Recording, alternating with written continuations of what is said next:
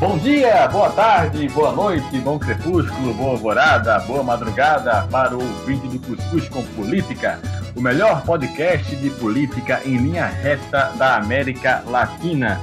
Muito obrigado a você que acompanha aqui a gente semanalmente, geralmente na segunda-feira, no fim da segunda-feira, mas aí você vai começar a ouvir na terça pela manhã, mas na segunda-feira, em horário útil, ou seja, das 8 da manhã às 8 da noite, o Cuscuz chega quentinho aí no seu agregador de podcast favorito. Aí você pode escolher qualquer um para nos acompanhar. Spotify, Google Podcast, Apple Podcast, Castbox, Breaker, Deezer. Por favor, Deezer, facilite nossa vida. Tem muito usuário do Deezer que não consegue acessar o Cuscuz por esse aplicativo sempre tem um para atrapalhar o meio de campo, né? Bom, mas quem não vai atrapalhar nosso meio de campo hoje, e sim contribuir com ele, contribuir com o nosso cuscuz, vamos recebê-lo aqui, ele que quebra o coco e arrebenta a sapucaia, Manuel Guimarães, campeão pernambucano, tá feliz ainda. Fala, Manuel, tudo bom? Sempre, tudo firme. Quem também está com a gente é Elielson Lima, o Leão de Carpina, atendendo a pedido, está aqui de volta. Fala, Eli! Tô de volta, até porque o cachê que estão me pagando aqui só vale uma vez por mês, então tô por aqui. Dívida quitada, né, Eli? Aí ele já apareceu, tá aqui de volta é, vida longa é ali no nosso Cuscuz com Política. Bom, mas deixa eu mandar aqui um abracinho logo. Ah, não, antes, tá? Eu queria que vocês, como é de praxe, seguissem o Cuscuz também nas redes sociais. Não adianta só ouvir, tem que também interagir com a gente. Então, vai lá no Instagram e segue lá o Cuscuz com Política, arroba Cuscuz com Política, no Instagram, e também no Twitter, arroba Política Cuscuz. Tá bom? Então, segue lá a gente, comenta, compartilha, curte, segue, faz stories, xinga a gente, não tem nenhum problema. É, mandar aqui um abracinho para alguns colegas nossos que estão ouvindo o Cuscuz também e, e choram, imploram por um abraço, então tá bom.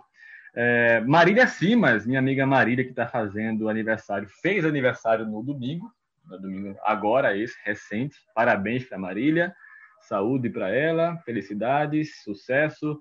Está fazendo aí 18 aninhos.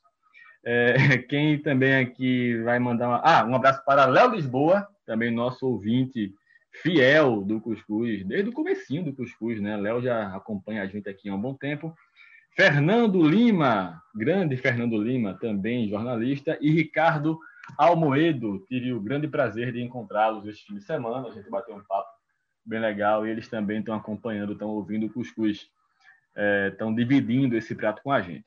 Manuel, quer mandar um abraço para alguém, Manuel? Não, vamos mandar um abraço também aí para um grande amigo que tem da vida, Diogo Marins da Ecaute, cervejaria, que também nos prestigia bastante com, com a, a audiência e com a parte etílica também. Então, Segue aí um abraço para ele, segue um abraço para. É, eu posso retirar o abraço de Júnior Vilela, porque é um cara que não merece a mínima consideração. Rapaz, faça isso não. Esse é o único programa que você retira abraço. Normalmente se manda, né? Mas enfim, faz parte. Raul Gil não tira o chapéu, a gente tira o abraço. Mas, Meu Deus. Fazer o que, né? Segue a lembrança aí para ele também. Tá bom, mas Elielson também quer dar abraço, Elielson, mandar um recado. Já que o Manuel tirou o abraço, eu retribuo o abraço a Júnior Vilela, que ele, ele é seu fã, Manuel. Então é muito bom tê-lo aqui com a gente sempre. É não. Leva para casa, Patrícia, é bom.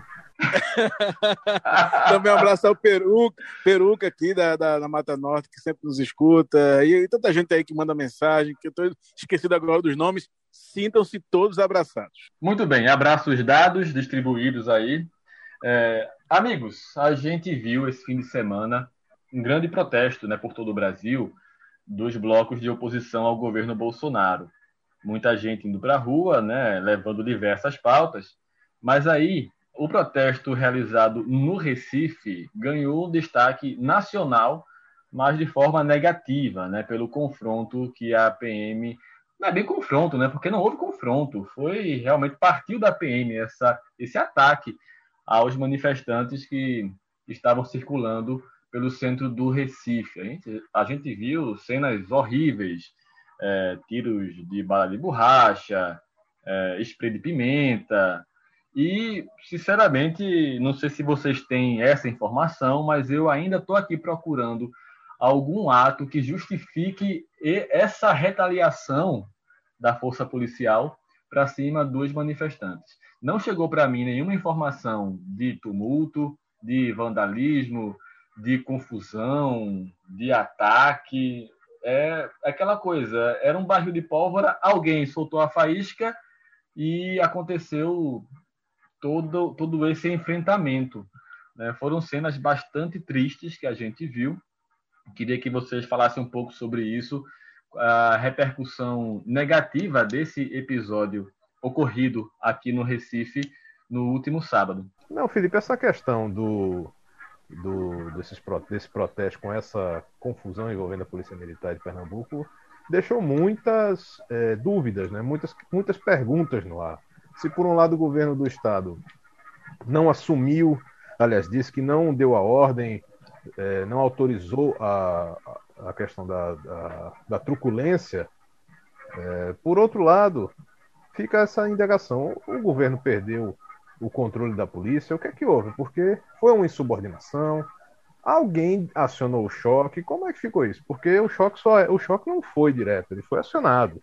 Quem, quem colocou, como foi isso? Houve de fato, vamos dizer, a, PM reagiu ou ela agiu de fato? Se ela reagiu, vamos dizer, alguma provocação, é, aparentemente não há depredação de patrimônio público, a não ser que se mostre.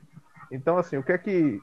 Por que, de fato, todo aquele, todo aquele movimento, quando a gente teve outros protestos, é, outros, outras manifestações que eram, no caso, pró-governo Bolsonaro, seja na Avenida Boa Viagem, e que não teve, é, não tiveram uma repercussão envolvendo casos de violência como esse aí. Então, muita coisa está em aberto, tem muitas indagações para se colocar. É, não é apenas afastando os comandantes que vai se resolver esse problema, não. Historicamente, o governo sempre tem vários problemas com a polícia, né? Tem um histórico vasto de tensões. E sobretudo agora, porque no caso é uma situação em que o governo do estado e a população que estava na rua naquele momento tem um posicionamento político é, similar. Eles estão protestando contra o governo federal, contra o governo Bolsonaro, que é, não é do agrado do governo do estado. Então, esse intermédio entre a polícia ficou uma dúvida, né? O que é que tá, o que é que de fato aconteceu? Como é que vão, como é que vão justificar isso? Então, essas perguntas a gente vai ter que aguardar essa semana, se é que elas vão ser começar a ser respondidas, né? É, o que a sociedade está cobrando, Manuel e Eli, é isso, né? Quem deu a ordem? De onde partiu essa ordem? O choque não iria começar deliberadamente uma agressão aos manifestantes sem que houvesse uma orientação para isso, e se não houvesse um ato gerador de todo esse fato. Né? E até agora, sinceramente, não chegou nada informando que algum manifestante atacou um policial ou quebrou, depredou algum patrimônio público, causou alguma confusão. Até agora nada. Sobrou, inclusive, para a vereadora Liana Cirne, né, do PT, que foi atingida por um spray de pimenta, né? Foi uma cena bem, bem chocante, bem forte. Ela caiu na hora. Bom, todo mundo viu isso. Depois a Liana foi buscar uma resposta do governo do, do estado. Mas ali, como é que você viu então a repercussão desses atos do último dia 29 pela imprensa local? Primeiro, o que mais chocou, na minha opinião, foram duas coisas, pelo menos para mim. Foi o ataque à vereadora, não porque ela é vereadora, mas foi de uma maneira desnecessária. A viatura já estava saindo, quem não viu a imagem, é bom é depois de disponibilizar aqui no Instagram do Cuscuz, é a vereadora já saindo, ainda falando com o policial e, e o espírito de pimenta vai no rosto dela. Desnecessária atitude, não é porque é vereadora, mas eu nunca vi uma atitude dessa em protestos em Boa Viagem. É, e tem, e, tem, e tem, uma coisa ali, tem uma coisa também é, importante. O spray de pimenta ele é utilizado para dispersar multidões. Exato. Não é, é para ser, é ser, aplicado num indivíduo. Né? Aí é uma agressão é, totalmente desnecessária e desproporcional, né? E a segunda coisa que me chamou a atenção, e de maneira muito trágica, foi a perda daquele, do olho daquele senhor que nem no protesto estava. Né? Era um transeunte ali e, e foi atingido. Eu acredito muito que a corregedoria faça seu trabalho, espero que faça seu trabalho.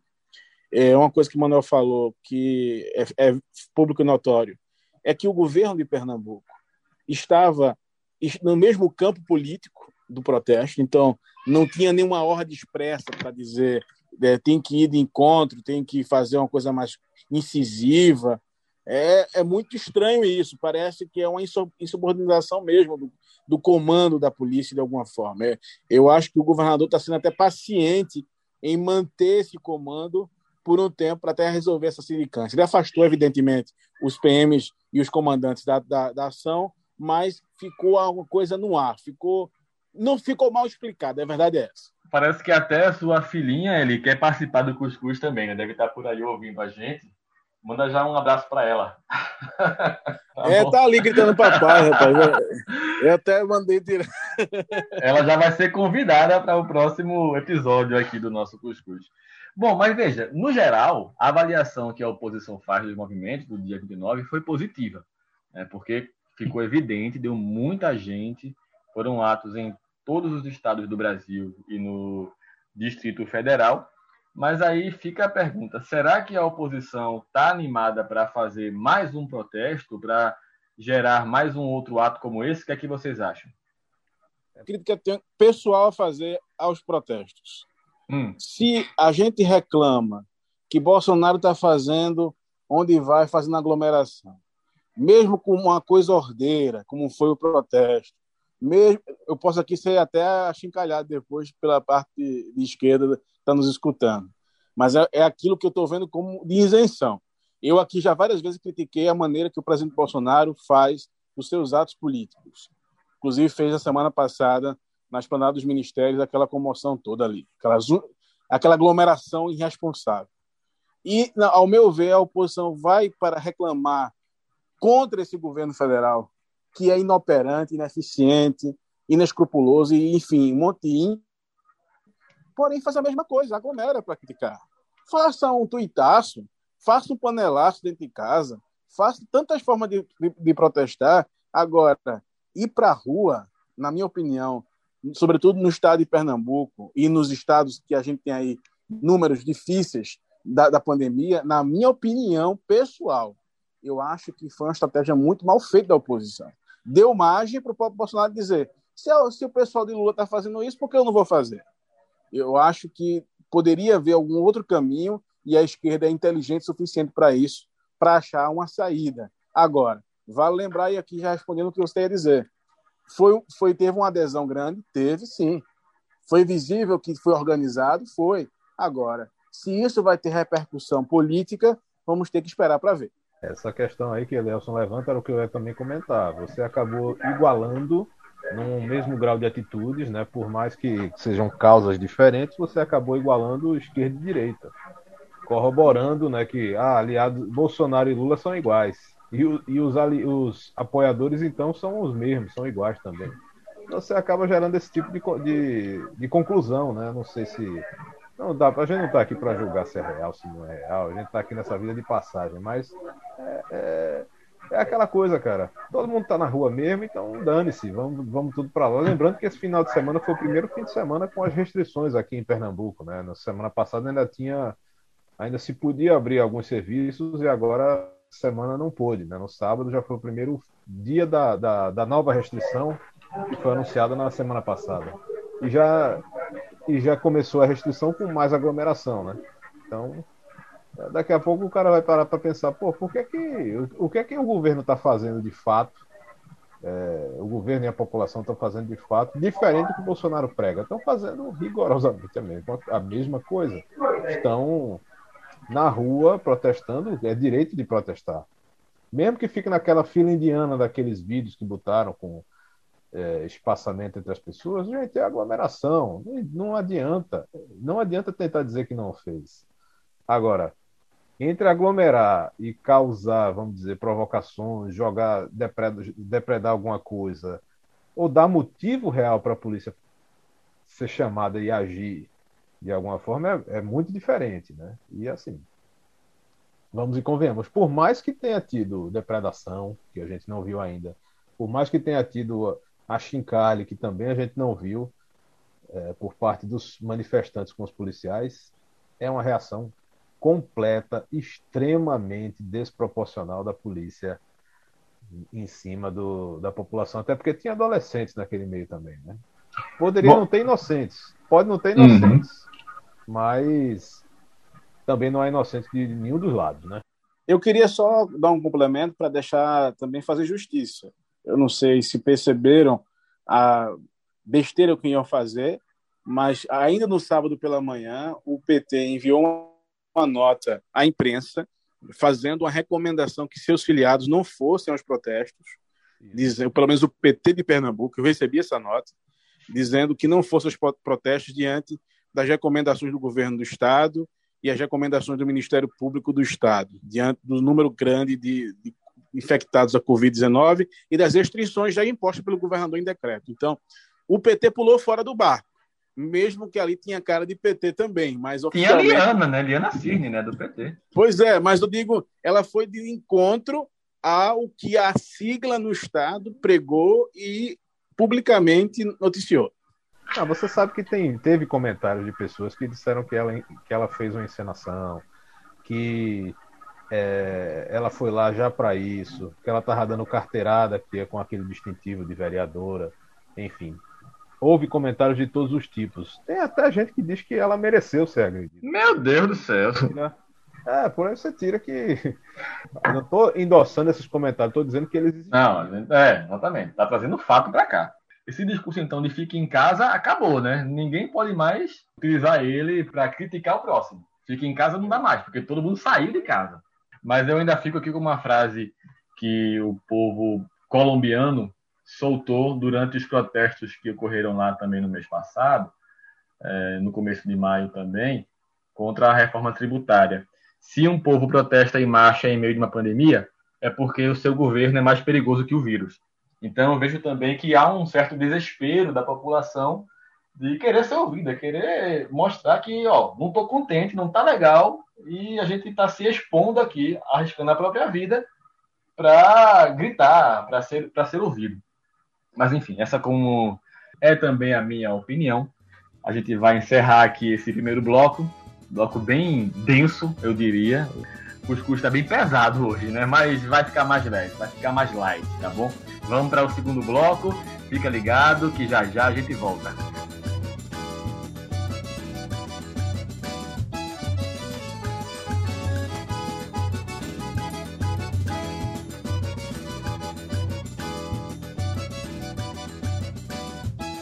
E prontinho, já voltamos. Estamos de volta com o Cuscuz com Política, neste segundo bloco, em que a gente vai tratar do novo BBB que está rolando.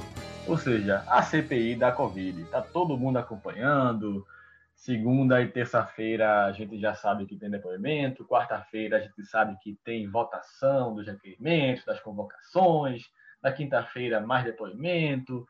E a gente fica quase que 24 horas acompanhando é, os questionamentos lá, os depoimentos na, COVID, da, na CPI da Covid-19 lá no, no Senado Federal.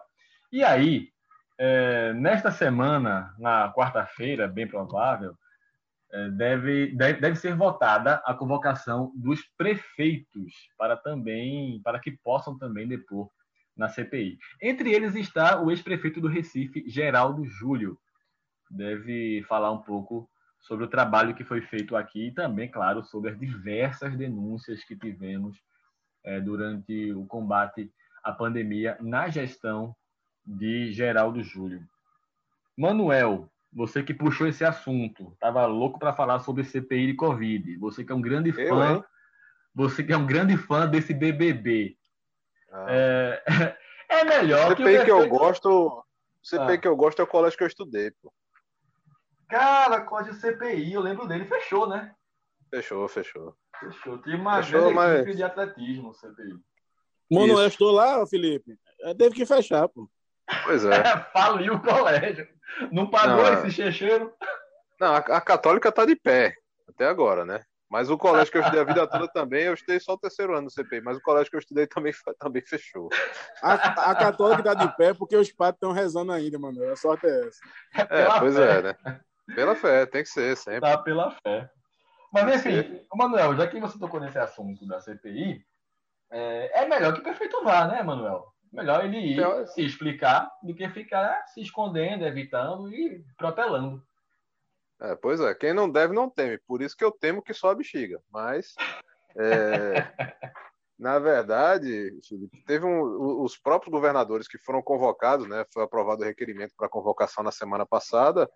É, é, nesses últimos dias eles tentaram entrar em contato com, a, com o presidente da comissão para tentar não ser convocados, para adiar e tudo.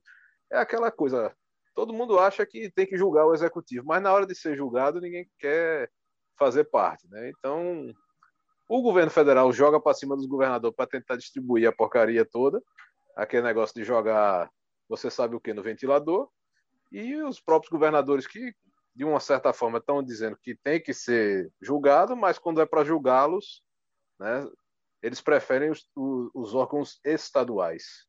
Deve ter alguma razão para isso que nós vamos apenas deixar no ar aqui. Uma, uma certa pimentinha sem spray, né, que nós estamos aí deixando no ar. Mas é aquela coisa.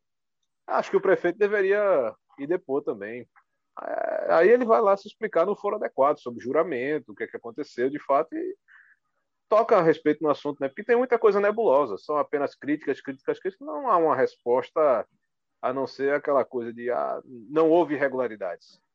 Enfim, vamos, uhum. vamos ver o que é que houve no se isso for julgado, mas sabe que na verdade não a, a linha que vão, quando vão pesar para lá não é houve ou não houve, não é uma coisa meramente técnica. Você vai ter todo tipo de declaração e de perguntas em três, quatro horas de, de julgamento. Você percebe que Emanuel é tão fã da CPI, mas tão fã que até o áudio dele melhorou agora nesse bloco, tá vendo? Foi só falar que a gente ia comentar a CPI, que ele já colocou o microfone melhor, já.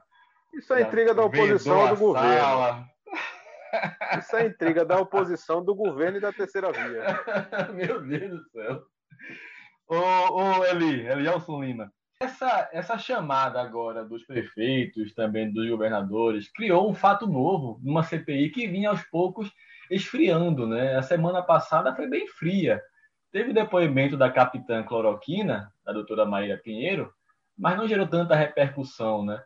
É, acha que a CPI precisa ficar criando esses fatos mais ácidos, fatos novos ali para se manter viva? Com certeza, Felipe, tem que criar esses fatos novos. Ou, ou, faz, ou isso, ou a CPI vai cair em desuso. E o próprio governo federal vem usando seus apaziguados para criar um mantra, dizer que a CPI foi criação para desgastar o governo. E isso pode pegar se a CPI não criar fatos novos. Mas também tem que mudar a pauta não sair um pouco da esfera federal, como estão fazendo. Eu acho que está um roteiro interessante. Agora estou com saudade de Gil do Vigor. Eu que nem acompanhei o BBB, parece que o BBB mesmo estava mais animado. tava, tava assim. É, mas é isso. Eu acho que a CPI tem que ficar criando esses fatos novos, porque os senadores eles sabem que estão sendo acompanhados por todo o Brasil. Até aquele senador da base do governo, acho que é o Marcos Rogério, é, ele disse isso, ó, o Brasil tá vendo, o, Brasil tá vendo, fazendo uso de um jargão do Big Brother, né? Eles sabem que a CPI virou uma grande atração televisiva, uma grande atração midiática. Então é preciso que essa atração tenha o básico, atrativo. Então eles têm que gerar alguma coisa para manter ela viva, manter ela acesa, não só para que a investigação continue, mas também para que no futuro cada senador ali tire o seu dividendo político, né? tire o seu fruto dessa CPI. Ninguém esconde que Omar Aziz, Randolfo Rodrigues, Humberto Costa, Renan Calheiros, que fazem parte do chamado G7, que são os senadores de oposição ao governo, vão tirar proveito disso. O comportamento de Omar Aziz e de Randolfo Rodrigues no Twitter, por exemplo, está uma coisa bem diferente e bem de acordo com o que o Twitter pede, deles ficarem acompanhando a sessão em tempo real. Renan já mandou aquela, né? Ah, agora é a pergunta do internauta. já mandou essa aí no meio de uma, no meio lá da CPI. Para você ver a que ponto nós chegamos, né? Renan Calheiros é Facebook Hero, né? Como a gente chamava antigamente. Nem existe mais essa expressão, mas para você ver, Renan é o queridinho da internet agora. É, exatamente. Não, eu estava acompanhando. Felipe, eu estava acompanhando ele no Twitter. Ele fazia, gente, manda pergunta aí agora. Assim, como fosse criando audiência através da, da CPI. Impressionante. Não, é Renan Calheiros. E já tem, já tem até uma, uma meta CPI, o pessoal mostrando os bastidores da CPI, ou seja, uma rede TV da CPI, né? Eles vão comentar o cafezinho, a salinha onde tem reunião. Virou o, o grande Big Brother. É o Big Brother desse mês agora, né? O BBB Não, parece... abril e seguiu com a Parece CPI. que é aquela esperança, né, de que isso seja o fato que, que por, pelo qual decorra um processo de impeachment. Parece que todo mundo jogou as, as fichas nesse processo para desgastar governo, o que seja, mas parece que é, é o fio de esperança que falta para que Bolsonaro não chegue em 2022 com boas condições de tentar a reeleição, né? E de certa Eu forma. Eu já vi essa história antes, Manuel? É, exatamente. É um roteiro similar ao do Mensalão, que teve CPI dos Correios no, no terceiro ano de governo, que é onde nós estamos no atual momento, todo um desgaste daquela oposição que apostou no quanto pior melhor, que Lula ia chegar desgastado e morto. A gente viu o que aconteceu, não só na eleição seguinte, mas nas outras duas seguintes. E agora talvez o feitiço, quem sabe, vai virar contra o feiticeiro. Nós não sabemos, só vamos saber no ano que vem, mas o enredo até o momento está bem, bem, bem similar como atração que a CPI está sendo, ela vai ter que ter um final. E o público espera um final, né? E que o agrade. E aí que está a grande complicação. Você vai agradar a quem, camarada? Vai agradar o público do governo com um grande plot twist, uma grande reviravolta? Ou vai agradar a oposição? Aí você tem que saber qual é o sabor de pizza que você gosta, né? Porque a tendência sempre é essa. Aí você tem que saber se é mussarela, se é pepperoni, ou se você vai para aquelas coisas mais refinadas, quatro queijos e tanto, margueritas. Tudo isso aí você vai, vai depender, né? O gosto do freguês. Mas a pizzaria está bem encaminhada. Interessante que eu não sei se eu posso pedir um sob som, mas o áudio do presidente, o vídeo dele, pelo amor de Deus, Amaris, vamos encerrar essa CPI né? venha fazer, aí ele vem a fazer, ou seja, ele dá, ele dá uma pausa quase que de cinco minutos para saber o que é que ele vai mandar o Omar fazer. é, seria, é, foi, o melhor, foi o melhor vídeo dessa semana. Isso. Foi durante a live. Bora ouvir, bora ouvir. Deixa eu botar aqui, bora ouvir. Omar Aziz, pelo amor de Deus, Omar Aziz, encerra logo essa CPI e vem aqui a fazer outra coisa, tá? Ficar no Senado, pelo amor de Deus, tá certo? Bom, então a CPI volta essa semana, vamos seguir acompanhando. E quem também vai voltar somos nós no terceiro e último bloco do Cuscuz com Política. Não sai daí, fica ligado que a gente volta já.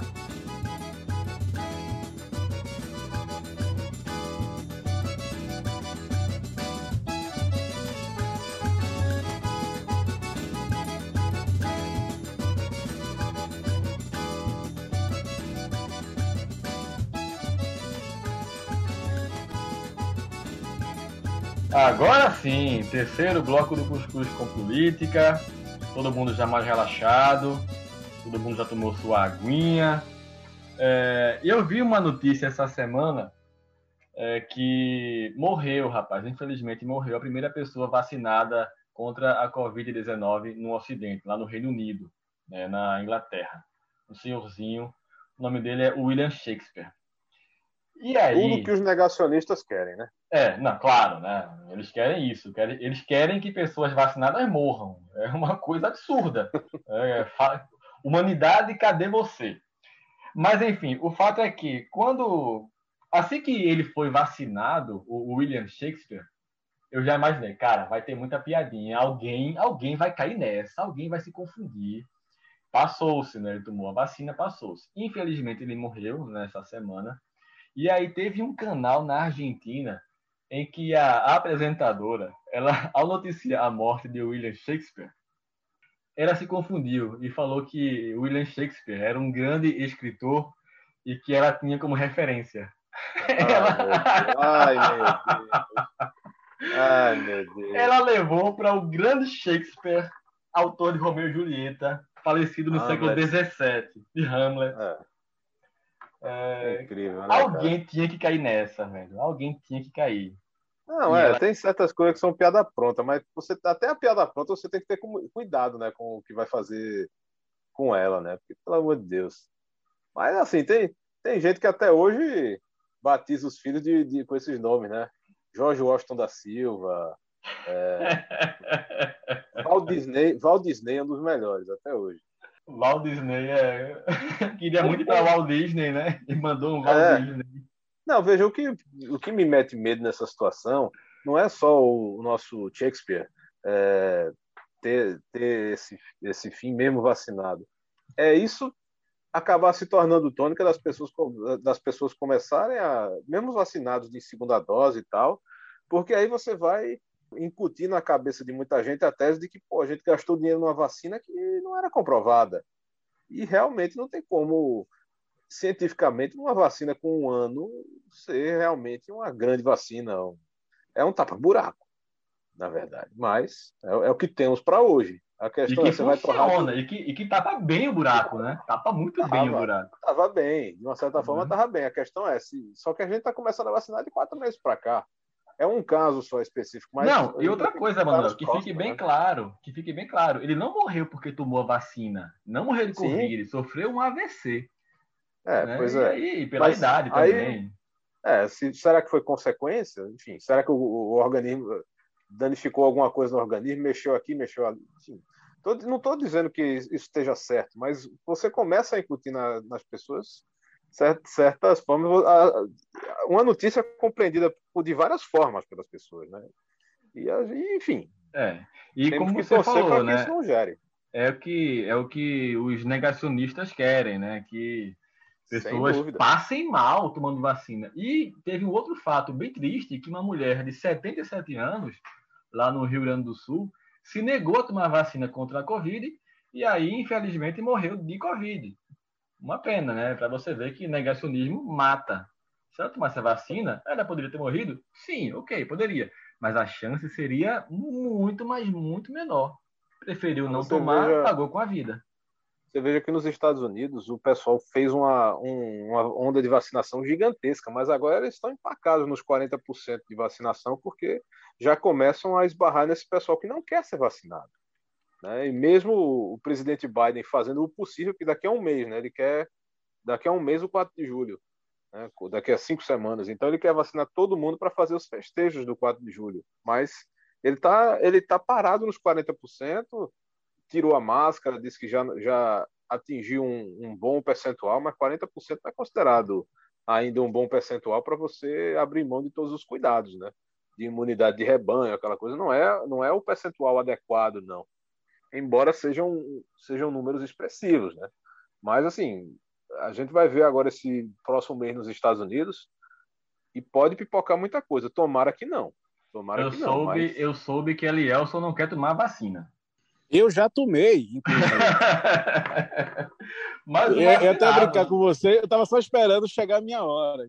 Porque no cuscuz que eu participei, talvez o último, diziam, não, tu vai ser só ano que vem. Eu já vou, ia mandar a foto aqui da minha, da, do meu cartãozinho já vacinado.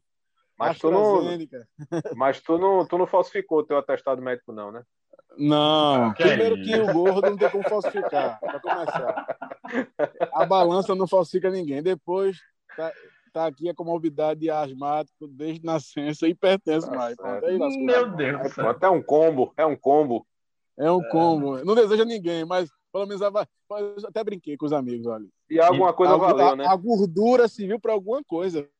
Pelo menos para isso, é. né? Então, já temos Sapo vacinado e Elielson também, né? É, é Manuel, Sapo, vai sobrar para a gente. Sapo, né? Sapo não está aqui não é por conta de efeitos de vacina, não. É porque a gente faz sempre um rodízio, é bom deixar aí explicado.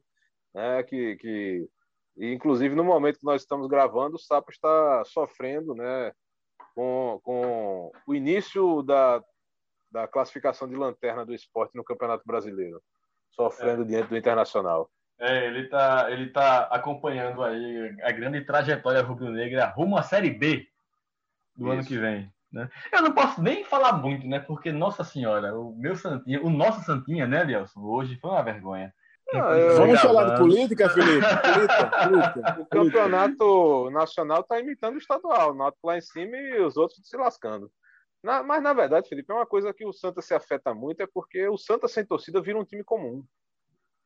E a pandemia acaba prejudicando muito. Né? Bom, isso é um argumento que eu defendo muito, velho. Torcida ganha jogo, ganha jogo sim. Aí você pega um time de massa como Santa Cruz, jogar estádio vazio, é, não dá, não dá.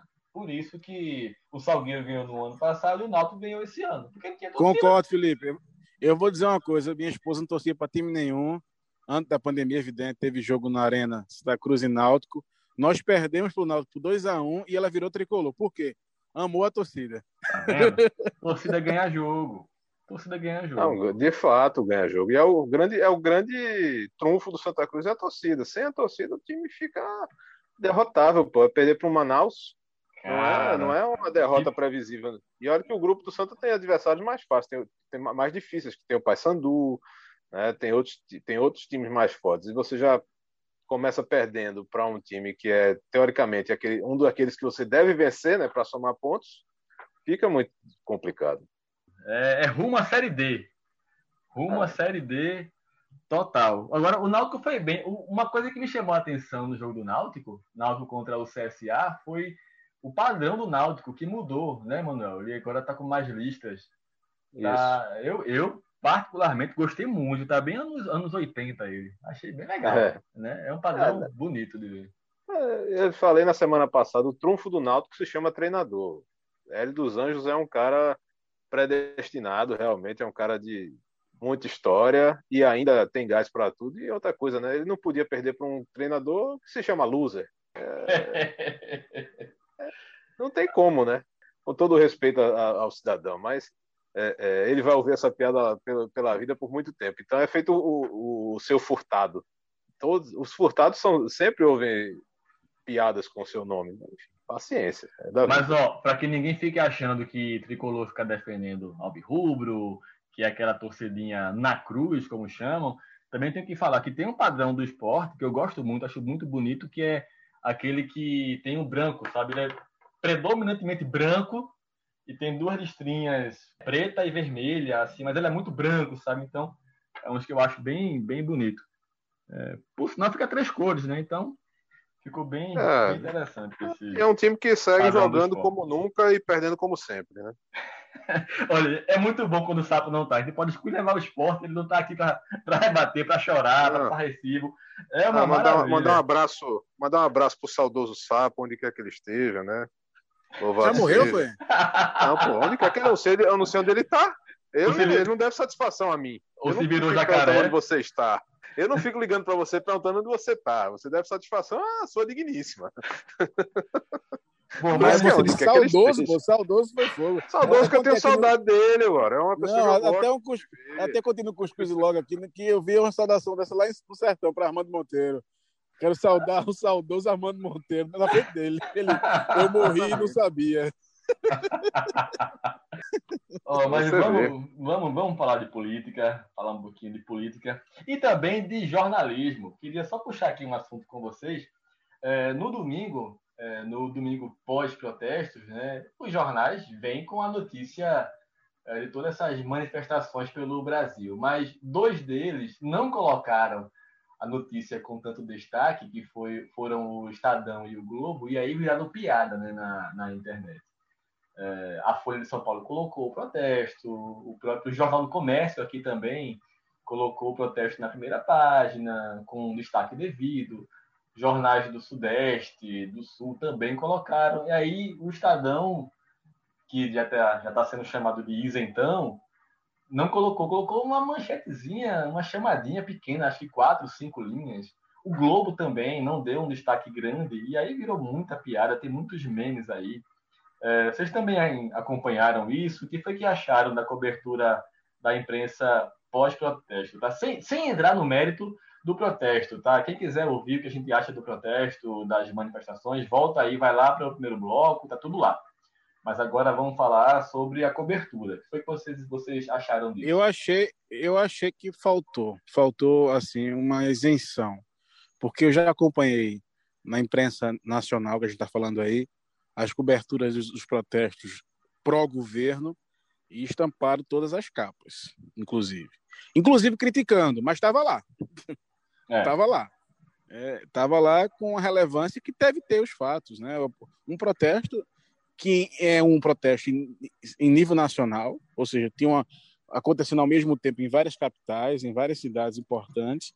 Eu acho que faltou aí um pouco de sensibilidade aos, aos editores-chefes dos nossos jornais aí, sobretudo o Estadão, o Globo e parece-me que foi o Zero Hora que o pessoal estava criticando também, que ficou aí à mercê de uma notinha de rodapé. Então, eu acredito que faltou sensibilidade jornalística, feeling mesmo, vontade de mostrar os dois lados. Não, não entendo isso como uma manobra do governo, que o governo não tem moral para isso nesse momento, mas eu percebo que faltou aí de fato essa, esse tom jornalístico. Cara, ó, o, o Clarim, que é da Argentina, colocou, o La Prensa do Panamá também colocou, o peruano El Comércio também colocou, é, ah, tem aqui quem mais? O equatoriano El Comércio também colocou uma manchete grande na sua página portais chilenos também, colocando toda a América Latina também, Venezuela também, Efecto Cocuyo também repercutiu os, os, protestos, porque foi uma coisa que merecia, né? Você como jornalista, e tem muito jornalista que nos ouve, né? Todo mundo sabe que era um grande fato que merecia grande destaque. Não colocaram, deve haver algum interesse por aí, né? É uma desatenção, né? A gente não sabe mais como é que estão os jornais nos seus plantões de final de semana. Caramba, que, que lapa de desatenção, viu? que... Ah. Não, que lapa de ironia. Candidato a presidente ah, do Pernambuco. Que lapa de ironia, né? Que lapa de ironia. Meu Deus Faz do céu. Parte. Por mais assim que ah, você teve protestos no Brasil todo, a Paulista cheia, chama atenção e tal, mas a violência, a agressão a uma vereadora, uh, enfim, resposta com, com os, os policiais militares é, é, sendo afastados e, sobretudo, né, sobretudo, não é sensacionalismo nem nada, mas chama a atenção rapaz que estava caminhando, foi caminhar, comprar material para fazer alguma coisa e perde o olho. Né? Chama, chama essa atenção né, é, é, deveria ter tido um tratamento diferente, porque a foto é chocante, a foto do sangue todo na, do, na, na, cara da, da, pessoa, na camisa, e nem isso chama atenção, nem isso dá um. Não é nem um destaque, a gente não quer um destaque desse, porque de certa forma é até melhor que você não fale de Pernambuco tão mal assim, né? Mas hum. é, é, isso jornalisticamente deveria deveria ser, ser chamada a atenção. Né? Isso é uma ah. coisa até interessante, viu, Felipe? Porque o Estado está dizendo que vai prestar toda a assistência, mas aí a gente vai ver, né? Quando for julgado mesmo para pagar a indenização, como é que vai ser esse procedimento? Se eles vão dar o que o cara quer? Não. Vão, vão negociar, né? Vão botar a procuradoria, vão botar os advogados, tudo lá para né, chegar num consenso. E recorrer vai pegar muito mal, hein? Ah, mas você Só acha que não recorre? Tô avisando, hein? Só tô dando a dica aqui, hein? Se recorrer. É, mas, mas é, o, é o trabalho deles, né? De todo modo. Mas assim, é porque aquela coisa. Uma coisa é você vender a informação, outra coisa é como o processo decorre judicialmente. Vamos pagar o justo e coisa e tal. Mas enfim, isso aí é, é, outro, é outro assunto. É. Eu também estou vendo aqui que chamaram a atenção, já que não chamaram a atenção para os, protestos, para os protestos, chamaram a atenção para uma foto aí que circulou de líderes da esquerda é, tomando um cafezinho juntos sem máscara. É, acho, acho, que vocês viram. Guilherme Boulos e Isso. Túlio Gadelha. Túlio Gadelha. É, Dani Portela Dani e Portela. Juliano Medeiros, que preside nacionalmente o PSOL. Tomando um cafezinho, tá, tá, sem máscara, aí pronto. Aí começou o pessoal a esculhambar, Cadê a esquerda que diz que é para usar máscara, que não pode aglomerar, estão aí aglomerando, sem usar máscara. Mas, pô, estão tomando um cafezinho, né, velho? Como é que vão tomar um café de máscara? Não, eu até eu, eu tenho que fazer justiça. Eu vi essa foto pelo Twitter do Túlio Gadelha, não quero aqui de maneira longe de estar defendendo ele, mas ele colocou até embaixo um PS assim: tiramos a máscara para tomar o café, evidente, e para uhum. resistir ao momento, ou seja, aproveitou que estava tomando café e fez a foto. Eu acho que é um exagero, é, é a grande, o grande problema do Brasil atual. Tudo é politizado e é... tudo é levado aos extremos. Pois é. Que coisa, né, rapaz? A que ponto chegamos? Mas essa foto de Túlio Gadelha com Boulos, Dani Portela, com o pessoal, tem um movimentozinho aí, não tem não, galera? Deve ter, né? Deve ter. Não foi à toa, não. Não foi lá só provar um café, não, né? Ah, esse cafezinho aqui, esse cappuccino é muito gostoso, vou provar. Não, né? Ele quer ser candidato a governador, a verdade é que eu estou sabendo é essa, e ele quer esse alinhamento da esquerda aí mais radical, que sabe que o PT deve ficar com o PSB, e esse pessoal não está satisfeito com isso e querem produzir uma veia mais à esquerda. Né? Até porque o PT naturalmente está indo ao centro. A gente percebe as a fala de Lula é isso, o diálogo com o centrão, o diálogo com o empresariado. Não é, não, esse discurso não agrada ao PSOL, não agrada ao próprio Túlio Gadelha, que está no PDT por acidente, né? entre aspas, porque ele... é verdade. Túlio, Túlio, Túlio Gadelha tem mais cara de pessoal do que o próprio PDT. É, isso é claro. O próprio Túlio Gadelha criticou Jaciro Gomes, dizendo que Ciro não deve ficar batendo em Lula e sim procurar um alinhamento não, e, e, bater em Bolsonaro. Mas eu, é a informação que eu tive, inclusive a gente viu as colunistas políticas aí dizendo isso. É, e no Recife, vale lembrar que ele não participou da campanha da Isabela de Roldão, né, que foi candidata a vice pelo PDT na chapa de João Campos. Ele não participou. Não só não participou, como engrossou o palanque de Marília Reis. Estava do outro lado. Então, um racha evidente aí no, no PDT. Ah, é.